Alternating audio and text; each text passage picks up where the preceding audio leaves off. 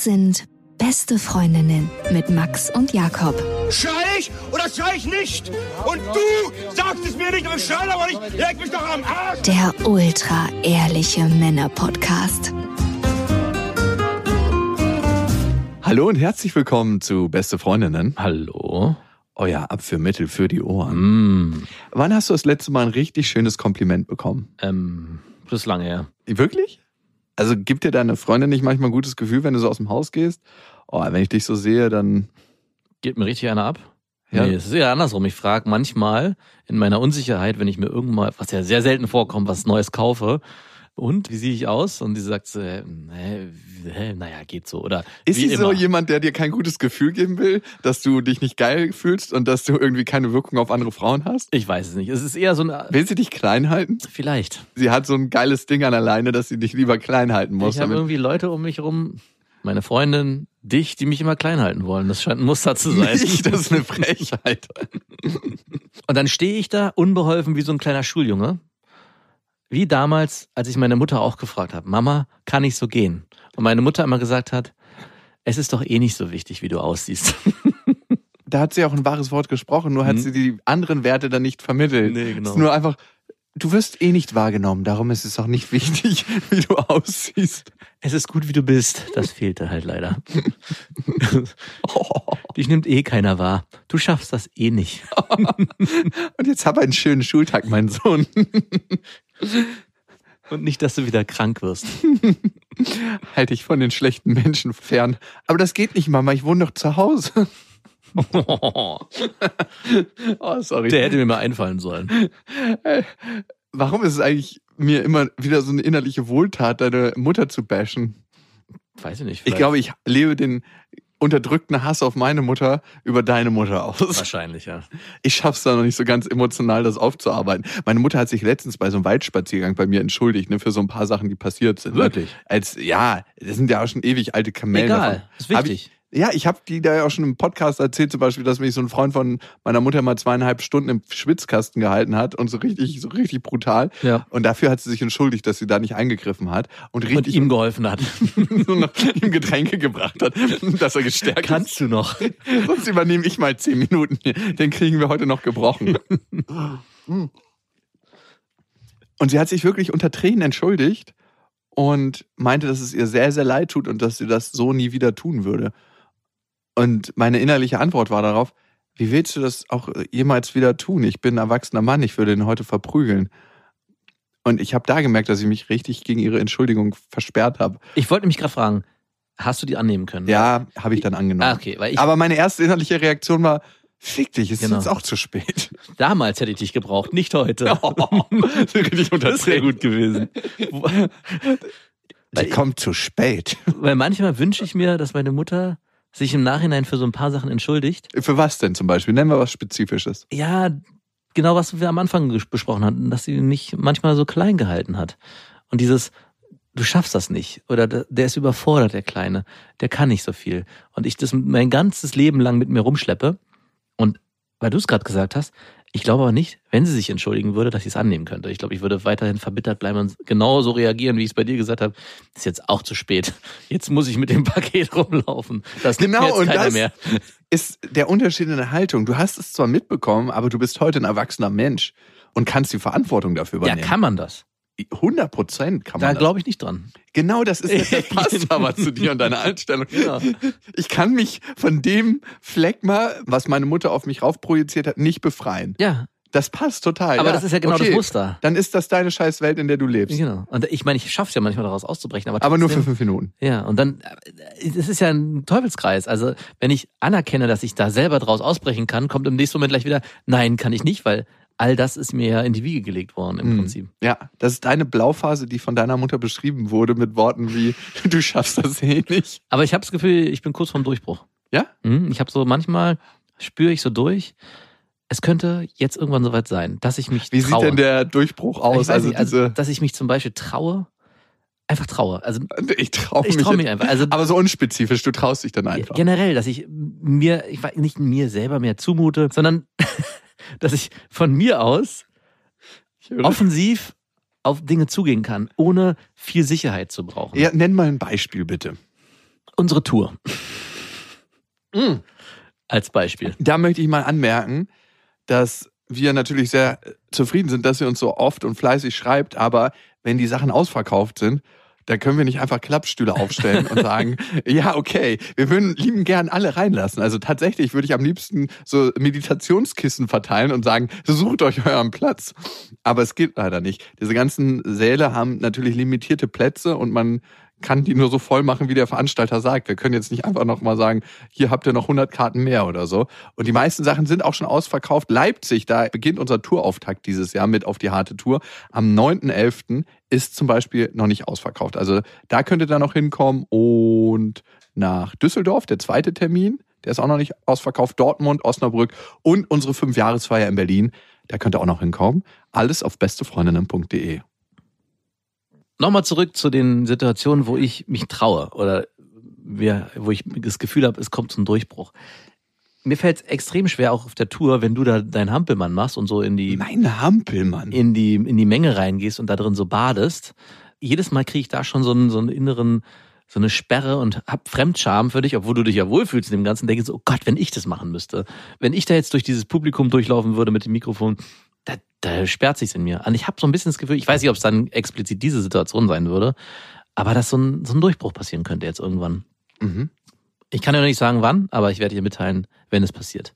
Ich würde gerne, falls es auf der Tour passiert, dass wir wie auf so einer spirituellen Veranstaltung alle gemeinsam irgendwie aufstehen, klatschen und dann so unsere Hände in die Luft strecken und irgendwas so, so ein Gesang so gemeinsam haben. Das würde total Kraft geben und diese Situation, die du gerade erfährst, durch uns empowern. Nein, ich würde sie gerne ganz alleine Das empowern. kannst du nicht ganz alleine empowern auf der Tour. Wie willst Na du das denn machen? Wir sind alle da. okay, wann hast du jetzt das letzte Mal das schönste Kompliment gekriegt? Und was war das?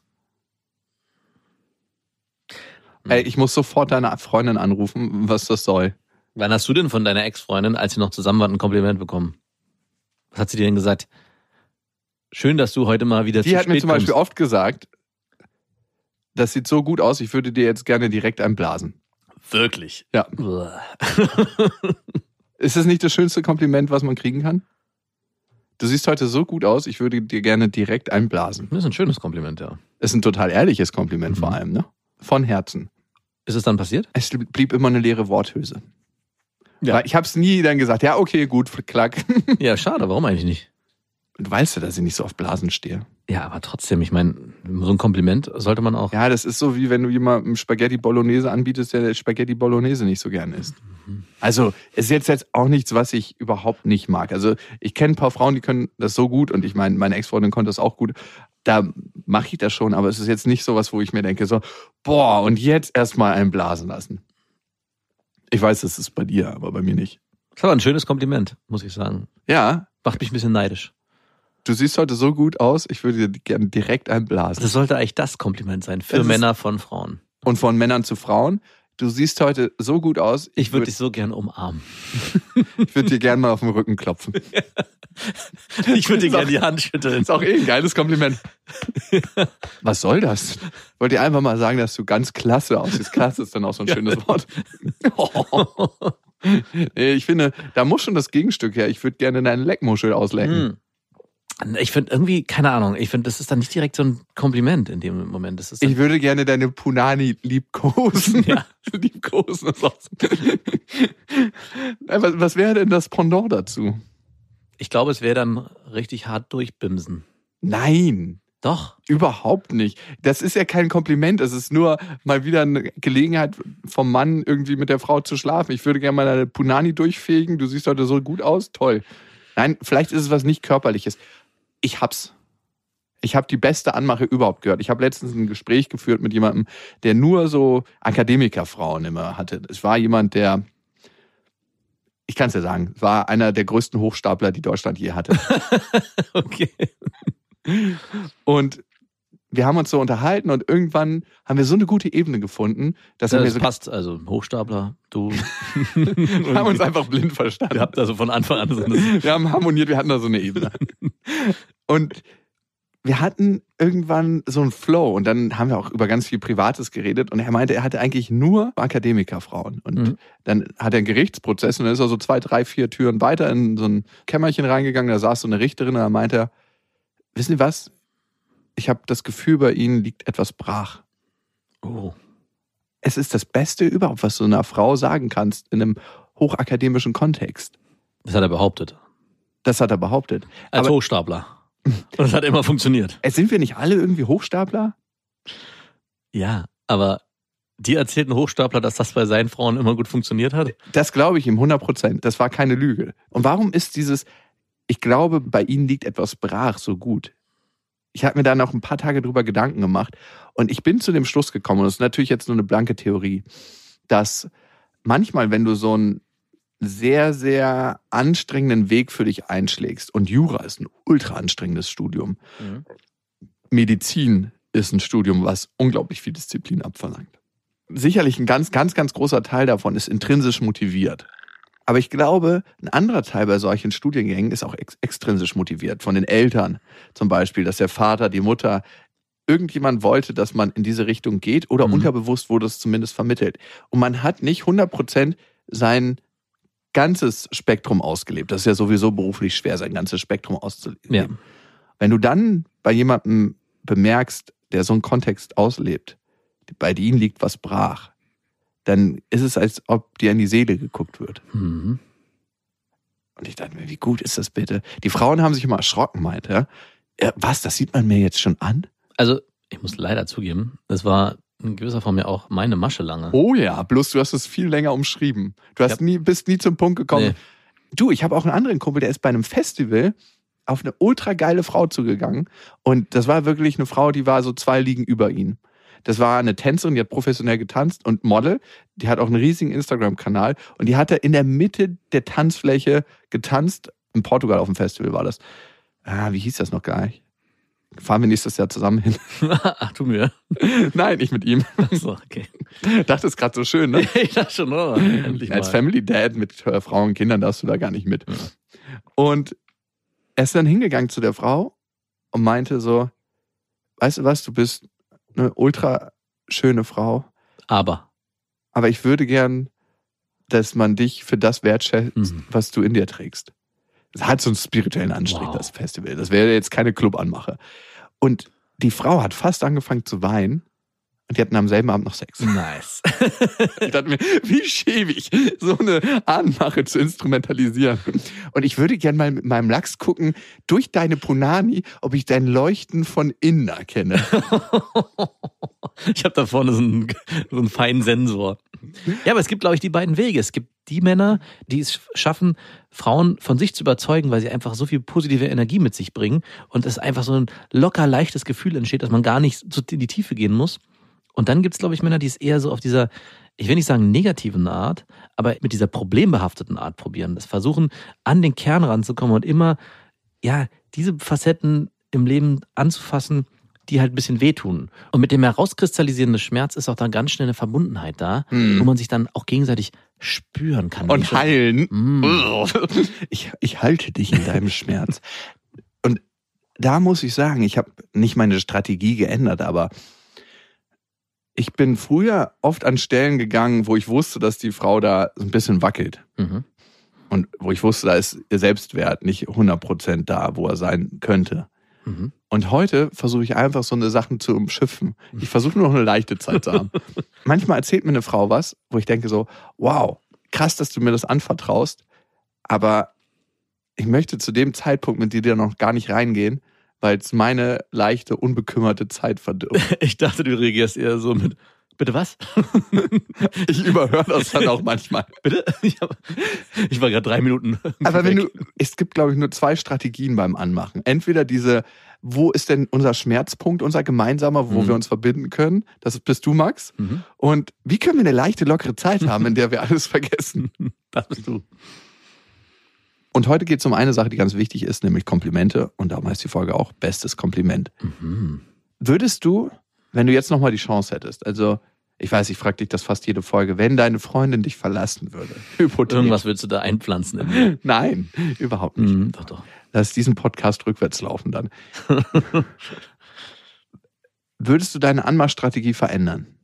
Also würdest du mit einem ganz anderen Setup reingehen? Oder kriegen wir das Setup, mit dem wir mit Frauen im Dialog sind, irgendwann eingepflanzt durch den Kontakt der ersten Frau, Also also ich- der Mutter? Weil dieser Schmerzpunkt, das war ja die Verbindung mit deiner Mutter. Und übrigens war es auch die Verbindung mit meiner Mutter. Bloß ich gehe diesen Weg mit meiner Mutter nicht mehr.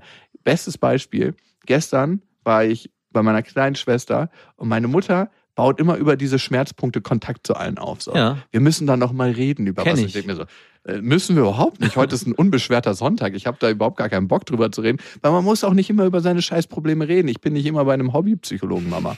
Also, behalt das gern mal für dich, behalt dir den Gedanken, merk dir den und sprech mich in sechs Wochen nochmal an. nee, sie baut darüber Kontakt auf, Ja, weil das für sie sicher ist. Ja, klar. Und das habe ich gestern bemerkt, da hat sie mit meinem Vater irgendwas besprochen, da hat sie den zur Seite genommen. Das sind dann immer irgendwelche Internas, die sie ausplaudert, die sie eigentlich nicht weitererzählen soll. Ein Klassiker. Ganz großer Klassiker. Menschen, die wirklich nichts von sich selber preisgeben wollen, verraten Geheimnisse von anderen Menschen. Mhm.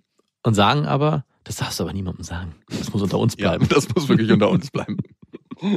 Ey, wie viele Geheimnisse mit dem Satz, das muss unter uns bleiben, sind eigentlich schon wild verbreitet worden wie ein Feuer.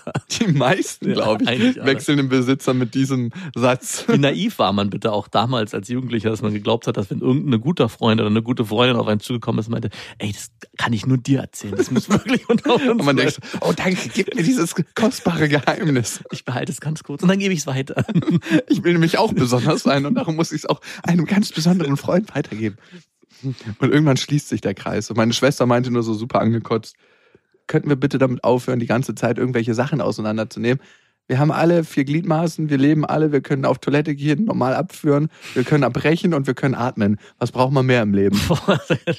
Die hört sich ganz schön abgegessen an, finde ich. Ja, auf diese scheiß Situation. Da ist sie abgegessen. Und jetzt ist die Frage, glaubst du diesen Erstkontakt, den man mit einer Frau hatte, Mhm. überträgt er sich aufs Datingverhalten? Und glaubst du, man kann da irgendwann seinen Ritus ändern? Ja. Und würdest du das tun? Nein. Das ist immer so schön, mit dir zu sprechen. Also auf deine Frage von vorhin nochmal zurückzukommen. Du hast ja gesagt, wenn ich mich jetzt trennen würde von meiner Freundin oder sie sich von mir trennen würde. sie sich von dir, ja? Ja, und ich würde, würde ich mein Datingverhalten jetzt verändern, dann würde ich jetzt aus der Situation sagen, auf jeden Fall. Ich glaube, ich wüsste jetzt, wie es läuft. Ich wüsste ganz genau, was ich zu tun habe. Was gibst du mir denn für einen Tipp? Ich kann es ja nicht konkretisieren, aber mein Gefühl ist so, dass ich es auf jeden Fall, es wäre gar kein Problem. Ich würde jetzt von gleich auf hier, schnipp, schnapp, wären Dates easy peasy. Und ich wüsste ganz genau, wenn es dann in die Situation kommen würde, wäre ich wahrscheinlich genauso unbeholfen wie damals und müsste wieder in diese alten Taktiken verfallen, über den Schmerz zu gehen, weil das ist ein gelerntes Muster, in dem ich mich wohlfühle und in dem ich auch oft zum Ziel gekommen bin. Und das war am Ende auch das, und ich glaube, darum geht's eher, das, was ich wollte. Weil ich wollte ja nicht nur eine lockere, easy peasy Zeit haben. Es musste ja auch irgendwie ein bisschen wehtun. Weil du dich sonst nicht sicher gefühlt hättest. ja, aber es Das war dein Klettband, das ist dein kann Spinnennetz. sein, aber auch dann fühlt es sich erst richtig gut an. Weil Also- du dich sicher gefühlt hast. Es mag Sicherheit sein. Es ist 100% Sicherheit, es ist nichts anderes. Und viel cooler, und ich kann es auch nicht, ich lerne das gerade erst, Mhm. finde ich, ist, wenn man wie ein Basketballspieler ist, der auf jeder Position spielen kann, der eben nicht nur Center ist oder die Eins, sondern jemand, der überall an jeder Position sich beheimatet fühlt. Sonst hast du am Ende eigentlich nur einen Trick. Du kannst nur Dreier schießen oder du kannst nur danken. Aber du kannst nicht das ganze Spiel beherrschen. Aber musst du da nicht Kompromisse eingehen? Weil das ganze Spiel beherrschen wirst du wahrscheinlich nie. Natürlich. Also es gibt keinen Spieler, der alles gut kann. Also ein guter Point Guard ist selten ein guter Center. Genau. Aber jemand, der schon alle Sachen relativ gut beherrscht. Ich finde das schon gut. Und vor allem muss man sich auch fragen, was für eine Zeit will man mit der Frau haben. Also bekommst du gerne, hörst du das gerne? So diese ganzen, ja, und dann 1921 als, und ich denke, ja, okay, dann ist das passiert und dann das. Nee, es gibt einen Unterschied zwischen Jammern und Meckern und negativer Energie und diesem Gefühl, man ist einer der wenigen, der hier was aufgebrochen hat. Und ich glaube, oh ja. und ich glaube, dein Beispiel vorhin, dein Freund auf der Tanzfläche, der hat es genau über diese Masche versucht. Der hat in dem Moment, in Nicht diesem großen versucht. Setting, nicht nur versucht, hat er es geschafft, was ganz Zartes aufzubrechen, was es ermöglicht hat, seinem kleinen Lachs Zugang zu verschaffen, was wahrscheinlich auf anderem Weg in dieser Situation gar nicht möglich gewesen wäre. Und das ist ja dann am Ende auch ein unglaublich erfüllendes Gefühl, wenn du es schaffst, über diesen Weg reinzukommen. Also da wird auch wieder der, Reinzukommen im wahrsten Sinne des da ist auch wieder der kleine Seelenficker unterwegs, der natürlich versucht, vor allem ins Innere reinzukommen. Findest du das von mir berechtigt, ihm das nicht zu gönnen? Weil ich dachte, hey, es ist nicht gerechtfertigt, mein Lieber. Es Ich, ich mache ja die ganze Zeit so gute Laune und bin gut drauf und alles ist so einfach. und es ist so anstrengend, die ganze Zeit gute Laune. Und dann kommt einer mit seiner kleinen, äh, weiß ich nicht, Gefühlsduselei-Technik, die so ein bisschen wehtut und zack, hörst du es neben dir im Zelt bimsen. Du warst doch nur neidisch, gib's doch zu. Natürlich. Ja, also. Aber kannst du es nicht verstehen, dass ich das unfair finde, diese Doch. Weil ich wusste, Aber so wie es dir ergangen ist, geht es uns, armen kleinen Gefühlsduselanden, eigentlich den ganzen Tag. Weil ihr immer alles kriegt und wir kriegen nichts. Wir müssen uns so anstrengen. und du meintest es auch wirklich ehrlich, ne? Natürlich. Also wirklich. War das manchmal als Masche so aus? Nee, weil dann funktioniert's nicht. Also du musst in dem Moment es wirklich ernsthaft machen. Man darf, kann sich nicht selber überlisten. Nee. Weil in dem Moment, wo du es nicht ernst meinst, sondern das nur als Masche anwendest, hast du nicht den hundertprozentigen Zugang. Und du kriegst ja auch nicht, was du brauchst, weil du brauchst ja dieses Gefühl. Du brauchst ja dieses, dieses ehrliche, es tut weh Gefühl, um dann dich auch selber voll drauf einlassen zu können. Und wenn du es fakest, also wenn du nur so tust und es als Masche aufziehst, kriegst du das nicht richtig. Also auch für dich selber nicht. Am Ende geht's ja nur um dich selber. Es geht ja gar nicht so sehr um darum, was Es geht hier gar nicht um dich. Nee. Am Ende gibt es eigentlich nur zwei Sorten von Data. Den Schmerzsucher und den Gute-Laune-Data. Hm. Und wenn man beide Felder schon bespielen kann, du, Es sind auch nur zwei Positionen. Das ist eigentlich gar nicht so viel. keiner steht im Tor. Eine Sache noch, da muss ich dir völlig recht geben. Es ist auch in bestimmten Momenten ein krasses Geschenk, wenn die Frau dir was erzählt beim ersten Date oder beim ersten Treffen und du denkst so, es hat sie safe noch niemand anderem beim ersten Date erzählt. Das muss unter uns bleiben. Und ich erzähle es auch nur meinem besten Freund. Weißt du, was ich mir für dich wünschen würde? Bitte? Dass du von deiner Freundin für deine innere Sch geschätzt wirst. Okay. Genug davon. Genug von dem Anmachkram. Kommen wir mal zu ein paar Hörermails. Wir haben ja richtig gute gekriegt. Joe hat uns geschrieben und er schreibt folgendes. Ich finde euren Podcast toll und würde gern mal wissen, wie ihr zu folgendem Thema steht.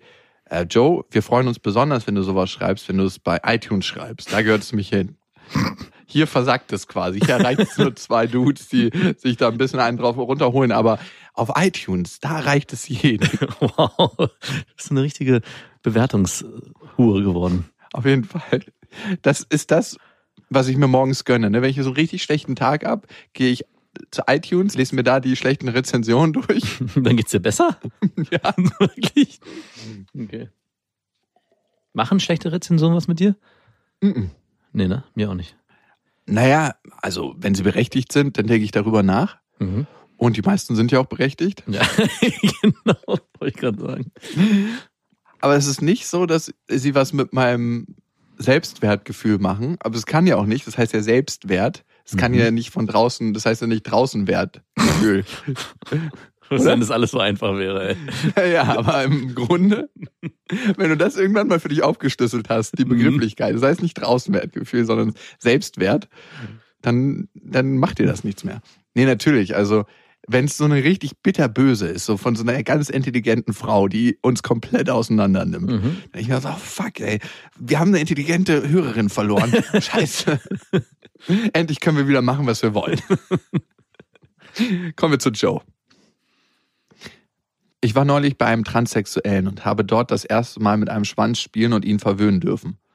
Ich hätte nie gedacht, dass mir das als Heteromann so viel Spaß machen würde, zu lecken und damit genommen zu werden. Wieso ist das so? Und warum habe ich seither, obwohl sonst eher dominant, den Wunsch, von einem Transmann genommen zu werden? Bin ich abnormal, weil es mir einen Kick gibt, mit einem Transmann zu schlafen? Liebe Grüße, euer Joe. Ey, Joe, ich finde, man fragt sich ja dann als Mann manchmal, schläft man mit einer Frau, schläft man mit einem Mann? Und ich habe mit vielen oder zumindest mit einigen Transmännern schon gesprochen. Mhm. Und bei den meisten war es so, dass sie sich als Mann schon immer gefühlt haben, nur dass sie in einem Körper geboren wurden und nicht im falschen Körper, und das ist ganz, ganz wichtig, der keine weiblichen Geschlechtsmerkmale ausgebildet hat. Mhm. Also es ist nicht so, dass du im falschen Körper geboren wirst, für die meisten, jedenfalls mit denen ich gesprochen habe. Ich finde, da sind Generalisierungen immer schwer. Man versucht ja immer so eine Schublade aufzumachen und da kommen dann alle Trans-Leute rein und dann macht man die Schublade wieder zu. Was Aber gerade in dem Feld besonders schwierig ist. Ja. Hm. Und wenn du das geil findest und die finden das auch geil, go for it. Also Aber warum muss es ein Transmann sein? vielleicht der spezielle Kick. Ist es irgendwie besonders anders oder? Naja, vielleicht schon allein wie, wir hatten ja letztens, wie der Lachs geformt wird. Mhm. Also bei den meisten ist es ja, dass ein Stück aus dem Unterarm genommen wird, weil da viele Nervenrezeptoren sind und es sehr sensibel ist. Also das Gefühl ist sehr, sehr ähnlich zu dem Lachs, wenn man mit seinem Lachs geboren wird. Und vielleicht ist es einfach ein schönes Gefühl für, für ihn. Also ich finde die ganze Technik dahinter krass, ne? Ja. Wie wird ein Lachs vom Transmann steif? Hast du darüber mal Gedanken gemacht? Ich habe es von dir gehört und dann dachte ich so, wirklich, so wird es? Aber klar, wie soll es sonst anders funktionieren? Er hat eine Pumpe, ne? Ja. So ein, Ei oder manchmal ist es auch woanders, aber die, bei, bei den vielen ist es im Ei, dass ein Ei so eine kleine Pumpe ist, wo man dann so. Hört man das auch dann? Das weiß ich nicht. Ich fänd's halt komisch. Also, das gehört ja dann zum Vorspiel dazu, während du halt mit der Frau oder dem Mann dann was machst, dass du auf einmal dann anfängst zu pumpen. So. Und du musst dann auch wieder die Luft irgendwann rauslassen, ne? Sonst hast du die ganze Zeit eine Hahn. ja, wirklich. Und da stellt sich auch nicht die Frage, ob du noch kannst. Sondern du kannst. Ja. Wie praktisch. Eigentlich mega praktisch. Vielleicht ist es das. Vielleicht ist es das, Joe. Vielleicht aber auch nicht. Wir werden vielleicht auch nicht dahinter steigen. Viel Spaß auf jeden Fall auf deinen Gefilden. Und ich glaube, das größte Urteil im Leben hat man immer für sich selber. Wow. Und wenn man das ablegen kann, ist schon gut. Wenn du es in einer, so einer lockeren Partyrunde erzählen kannst, wo du noch nicht alle kennst. So einen Toast aussprichst, so kurz an, ans Glas klopfst und sagst, ähm, ich würde gern mal eine kleine Erfahrung mit euch teilen. Dann weißt du, du hast kein Urteil da mehr für dich selber drauf. Kommen wir zur nächsten Hörermail von Marius. Er schreibt, ich bin 24 Jahre alt und ich habe letzte Woche nach sechs Jahren Beziehung mich von meiner Freundin getrennt. Wir haben einfach gemerkt, dass wir uns in zu unterschiedliche Richtungen entwickelt haben.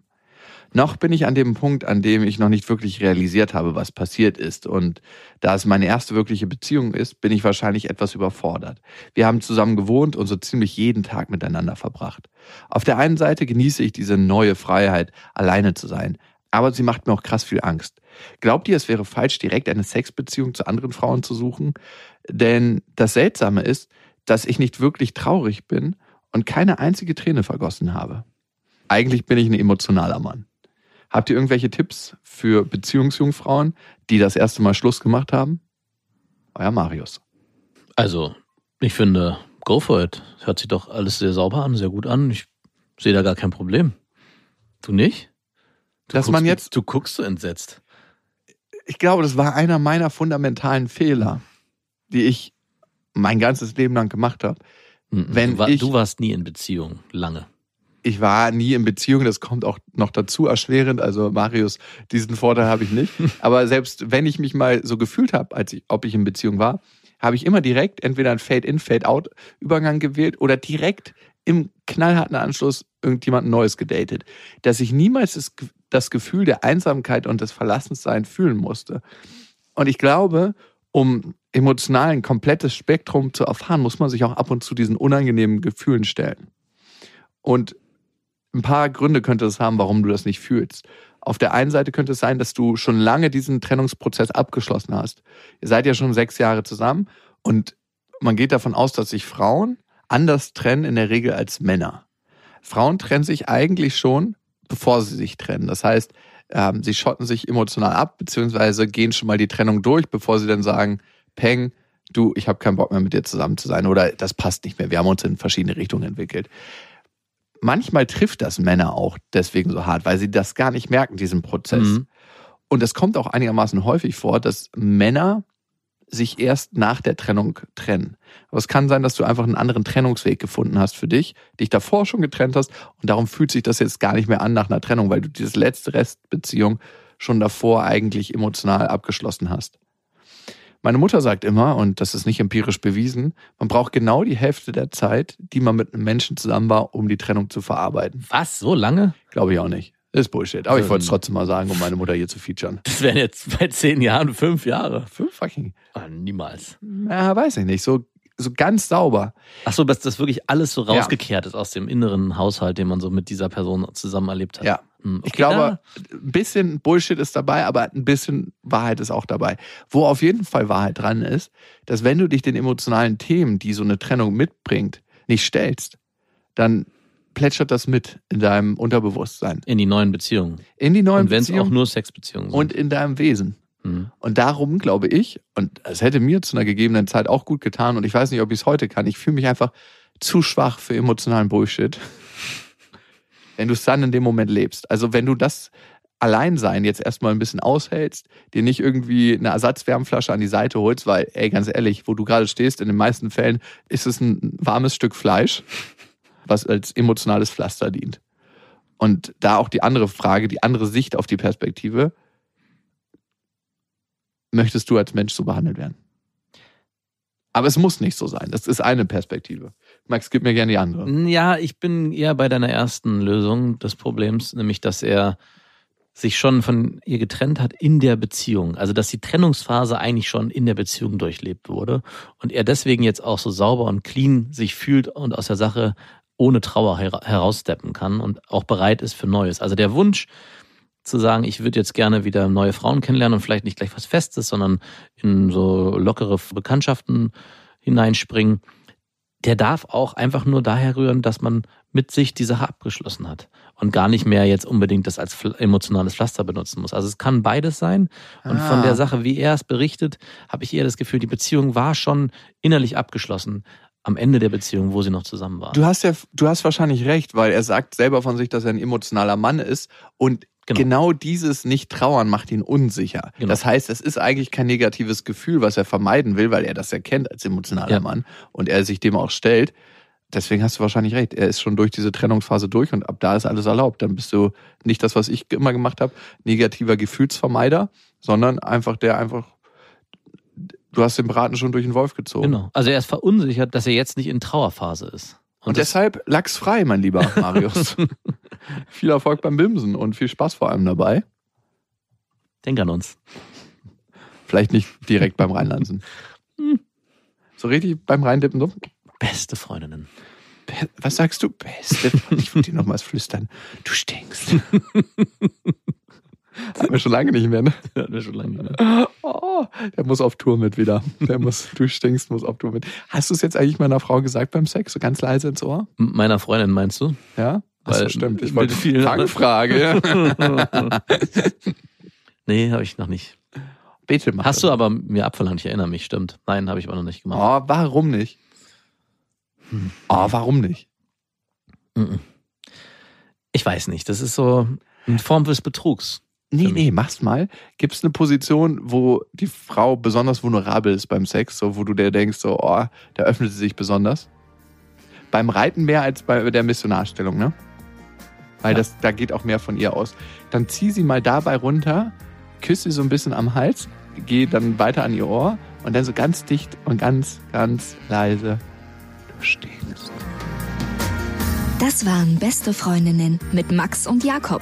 Jetzt auf iTunes, Spotify, Soundcloud, dieser YouTube und in deinen schmutzigen Gedanken.